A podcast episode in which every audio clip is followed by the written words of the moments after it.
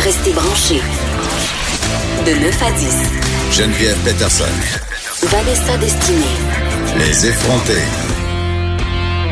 Euh, on a tout un peu grandi avec la peur du maniaque. Tu sais, puis quand j'étais petite, moi, ma mère m'avait acheté un, j'avais un petit tourne-disque dans ma chambre, puis elle m'avait acheté un disque avec une chanson qui qu'on répétait en boucle. Ça s'appelait, euh, ça disait mon corps, c'est mon corps, ce n'est pas le tien. Et ma mère me faisait vraiment des briefings, ok, parce que je rentrais de l'école à pied. Puis elle me disait si tu rencontres un étranger, tu vas pas lui parler. Et là, elle me parlait de parents secours là, pour ceux qui Oui, savent pas c'est quoi sûr. là. Ça existe encore? Ben ça existe encore, mais On je le voit de moins en moins pense sur les dépanneurs. ben, hein. je pense qu'avec notre peur panique, la pédophilie, là, parents secours, ça fitait juste plus dans le décor. Pour vrai, là, parce que. Finalement, c'est pas parents secours. non, mais c'est ça. C'est parents coupables. Parents secours, c'était cette petite affichette rouge qu'on pouvait voir euh, dans les fenêtres des maisons. Puis chez, euh, c'était des gens chez qui on pouvait aller se réfugier, euh, chez qui, euh, si on était en détresse, tu sais. Fait que cette peur du maniaque-là, elle existe, elle a toujours existé, elle existe depuis longtemps. Depuis mais que l'homme est homme. oui, depuis que le monde est monde. Mais euh, avec l'avènement d'Internet, évidemment, euh, les maniaques euh, se sont transférés là. Hein, ils sont plus juste dans les rues, ils sont aussi sur Internet. Et là, euh, tu sais, je sais pas si tu te rappelles, Vanessa, Vanessa, pardon, ça fait pas si longtemps, mais sur MSN, tu sais, qui était l'espèce de, de chat de où on pouvait parler avec un peu n'importe qui. Tu sais, nos parents nous mettaient en garde. Parle pas avec n'importe qui. Sois sûr que... Tu sais, il y avait... Puis il y avait, on va se le dire, il y avait quand même du monde louche là-dessus, là. Ben oui. Qui essayait de nous harponner, là. Les cyberprédateurs étaient légion sur MSN, puis on le sait, il fallait faire attention à qui on ajoutait. Mais c'est le rendez-vous d'à peu près tous les jeunes d'aller sur. MSN, MSN après l'école. Donc, partout où il y a des jeunes, il y a des gens avec des intentions plus ou moins nobles. C'est malheureux, mais c'est quand même la réalité. Et là, avec Instagram, c'est la même affaire. Est-ce que c'est devenu une espèce de paradis pour les prédateurs sexuels? Ben, c'est que les réseaux sociaux en ce moment font en sorte que les techniques se sont raffinées. Donc vraiment la multiplication des plateformes va aider les prédateurs à développer des relations avec des terrain jeunes. de chasse, C'est un terrain de chasse et c'est ce qu'on appelle le grooming. Donc les adeptes de grooming adorent les réseaux sociaux. Qu'est-ce que c'est le grooming C'est le toilettage. c'est ça que ça veut dire? Ben, c'est un peu ça, c'est de préparer. En fait, le grooming, c'est de créer un lien affectif avec un enfant, donc quand on est une personne adulte, afin de gagner sa confiance pour des fins d'abus, généralement de l'exploitation sexuelle.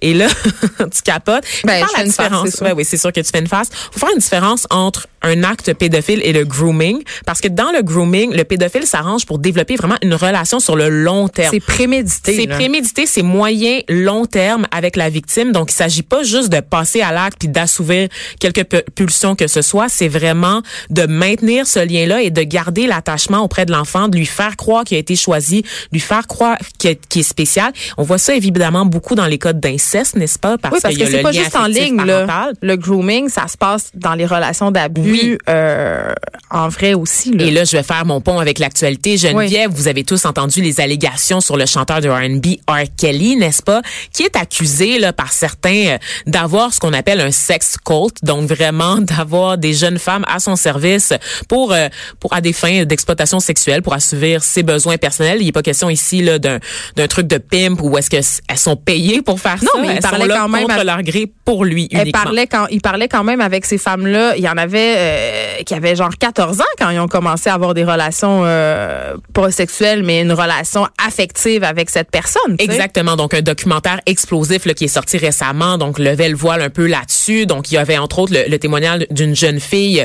Madame Jones, on va pas dévoiler son prénom, qui avait commencé une relation avec R. Kelly à l'âge de 14 ans. Mais épistolaire. euh, Non, non, une relation euh, face à face, parler, discuter. Il la préparait en fait à être prêt. Il la, tr- il l'entraînait. C'est le mot qu'il utilisait. Il parlait de de ses animaux, de ses pets, donc ses animaux de compagnie pour parler des jeunes femmes sous son emprise. Et c'est des, des jeunes femmes qui l'entraînaient à satisfaire à ses besoins sexuels, mais sur la base d'une relation. Et puis on sait qu'à cet âge-là, là, tu sais, j'en ai parlé euh, souvent dans les textes que je fais, comment quand on est une jeune fille puis qu'on est en train de découvrir sa sexualité, son pouvoir d'attraction et tout ça, euh, c'est très facile pour un homme plus vieux de tirer avantage de ça et de vraiment nous façonner. Mais on l'a vu entre autres dans le cas de Bertrand Charret, le, le cas des skieuses là, de genre de, de ski alpin Canada, Oui. entre autres, qui croyaient toutes à un certain moment qu'elles étaient en relation Et avec lui. Être spécial, c'est-tu important Oui. quand t'es adolescente? Tu veux être la seule, tu veux être la reine et c'est ça que tu as l'impression d'être pour ces hommes-là, tu sais. Le groomer va va faire en fait d'office, il va agir comme s'il était ton meilleur ami. Donc comme je le dis, c'est pas juste un pédophile louche là, qui t'attaque, c'est vraiment quelqu'un qui fait figure d'autorité mais qui est aussi ton confident.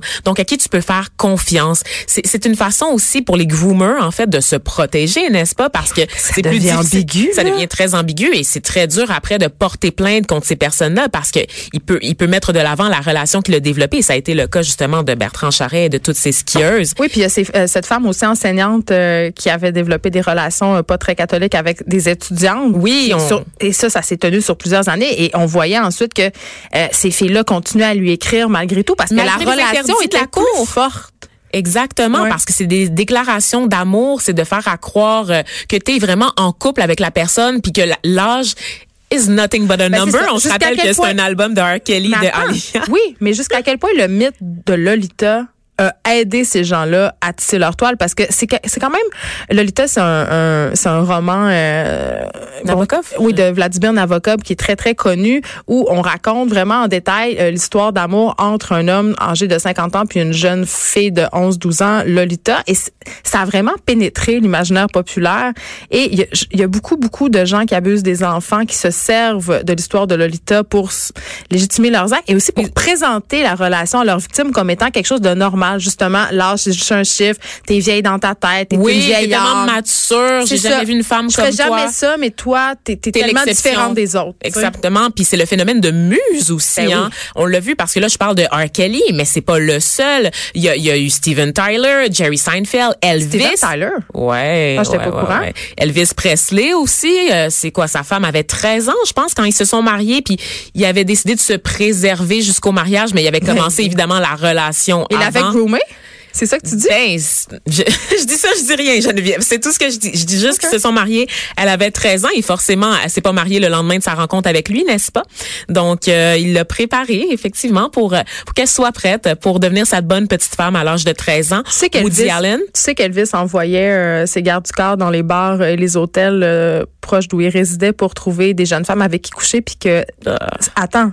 J'ai ouï dire que c'est encore le cas à Hollywood. J'ai ouï dire. Attends, le, plus gros s'en vient. C'est pas juste ça. Mm. Mm. C'est qu'il précisait qu'il fallait qu'il demande aux femmes s'ils avaient porté des enfants ou non, parce que coucher avec des femmes qui avaient eu des enfants, euh, ils voulaient pas. Ça l'écœurait parce qu'ils trouvaient que leur paroi vaginale était moins serrée. Quand est-ce que ces chansons vont arrêter de jouer à la radio? Bah ça, on, a déjà fait le tour de ce sujet-là. Je pense qu'on peut continuer à jouer ces chansons en sachant que bon, c'est un gros dégueulasse. Exact. Ok. Donc Woody Allen, euh, Wilmer Valderrama aussi là, donc euh, l'acteur de That 70 Show qui était célèbre pour sortir tout le temps avec des filles de Disney Channel qui, qui avaient au moins 15 ans de moins que lui. Il y a aussi le cas plus récemment de Drake ah. et de l'actrice Millie Bobby Brown, qui est euh, l'actrice qui joue le rôle d'Eleven dans la série Stranger Things qu'on adore. Millie Bobby Brown, dans toute sa candeur, a révélé récemment dans les médias qu'elle qu'elle elle entretenait une correspondance épistolaire avec Drake par texto, hein, parce que c'est ça maintenant la correspondance épistolaire, c'est par texto, Geneviève, dans laquelle Drake lui disait entre autres je t'aime beaucoup, lui donnait des conseils sur les garçons, comment Jusqu'à quel point quand un homme de 30 ans tu peux écrire à une fille qui vient de célébrer ses 15 ans. Non, mais ça peut être intéressant sur le plan affectif et amoureux d'entretenir des relations avec une fille de 15, 14, 13, 16 ans. Ils sont juste amis. Si ce n'est que pour, justement, parce que tu as un complexe d'infériorité puis qu'il faut absolument que tu sois dans une relation de domination avec une femme puis que tu te sens challengé par les femmes de ton âge. Je veux dire, jusqu'à quel point tout ça est pas problématique. Mais non, ils sont juste amis. Geneviève, ils donnent des conseils sur comment cruiser des garçons. A 15 ans. C'est très normal. Que, que, que je comprends pas. OK. Bref, le grooming, vous comprendrez que ça se passe dans la vraie vie, ça se passe aussi sur le web. Et justement, il y a un rapport, donc c'est là que je m'en venais, qui révélait que Instagram était la plateforme privilégiée des pédophiles. Mais je pensais que c'était Snapchat.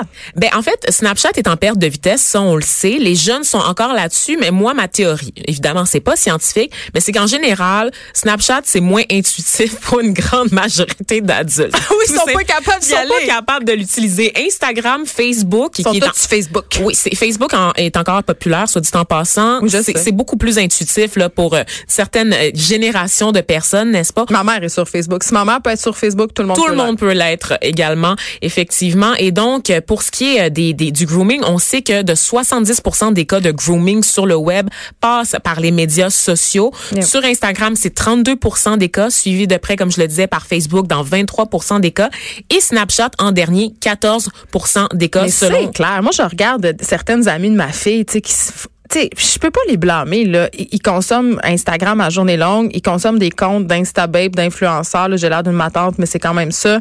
Euh, puis après ça, ils font des photos euh, un peu pour copier ces filles-là. Mais c'est C'est très facile Ben, après c'est- d'exprimer quand t'es un monsieur louche ton Ben, admiration. C'est très aguichant aussi. Puis je veux dire, Les comptes c'est comme publics. un, c'est comme un catalogue. Je veux dire, si t'es quelqu'un de mal intentionné, tu vas là, tu scrolls le fil, euh, les mosaïques, puis je veux dire, c'est regarde et choisis et serre-toi. Exactement, c'est parce que Facebook, on s'entend que évidemment il y a des photos sur Facebook, Mais mais, il y a tellement plus de choses. C'est un fil, tu peux partager des idées, tu peux partager des articles, tu peux partager des moments, des réflexions, alors qu'Instagram, ce n'est que l'image. Eh, Mais attends, une affaire qui que Pour moi, faire une publication, tu dois uploader une photo en fait sur Oui, Instagram. Et moi, un truc que je trouve vraiment inquiétant, et là, euh, peut-être que vous allez apprendre ça à la maison si vous n'êtes pas familier avec Instagram puis que vos enfants sont sur Instagram, peut-être avoir cette discussion-là et vérifier, là, mais euh, en messagerie privée sur Instagram, tu peux envoyer des photos éphémères. Absolument. C'est-à-dire que la photo, euh, elle disparaît dès que l'autre personne le regardait. Donc, un exemple, je décide d'envoyer une photo à Vanessa, une photo de moi, pas de chandail. Pourquoi, je ferais ça. C'est un exemple. Mais en tout cas, je Je suis décide une ça. victime MeToo. Vanessa le regarde et là, ça disparaît. Fait qu'une personne mal intentionnée peut dire à votre enfant, écoute, tu peux prendre, je veux prendre une photo de toi. De toute façon, quand je vais la regarder, elle va disparaître. Mm-hmm. Mais ce qu'on sait pas, c'est que la personne, ben, premièrement, elle l'a vu, ce qui est totalement pas correct parce que c'est un enfant mineur. Deuxièmement, euh, ben, il peut faire une, une capture d'écran, il peut faire n'importe quoi. Donc, c'est excessivement pernicieux, ces fonctions-là. C'est super, on peut jouer avec ça, puis on peut s'amuser.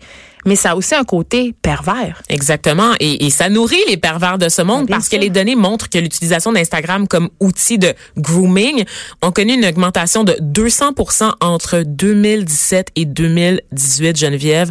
Donc, en un an, 5000 cas enregistrés. Parmi les victimes, évidemment, on parle de filles âgées de 12 à 15 ans qui sont les plus susceptibles d'être ciblées Ben oui. par les groomers. L'âge où tu te cherches. L'âge où tu te cherches, évidemment, bon, les grands géants euh, des réseaux sociaux euh, essayent de faire ce qu'ils peuvent, mais tu sais, Geneviève, on Ben, s'entend qu'il y a, il Ils y a trouvent tout le temps des trucs et des astuces pour euh, contourner tout ça, là, on s'entend. Il y a toujours des nouvelles applications. On parlait récemment de TikTok, entre autres, là, cette application qu'utilise euh, ta, ta plus âgée, je crois, ta Ouais. plus vieille, Ouais. sur les médias sociaux, qui appartient à un géant chinois là, de l'informatique. TikTok, qui a récemment euh, dû verser une amende de 5,7 millions de dollars, un record, pour avoir ramassé plutôt les informations illégales d'enfants âgés de moins de 13 ans, Geneviève. Alors qu'on sait que l'âge légal pour la plateforme, c'est 12 ans. Exactement. Oups. Donc déjà, Ouais. il y a des failles. Donc il y a des failles qui sont très très facilement contournables par les par les pervers, par les pédophiles. Donc faites attention, parlez avec vos jeunes, restez à l'affût.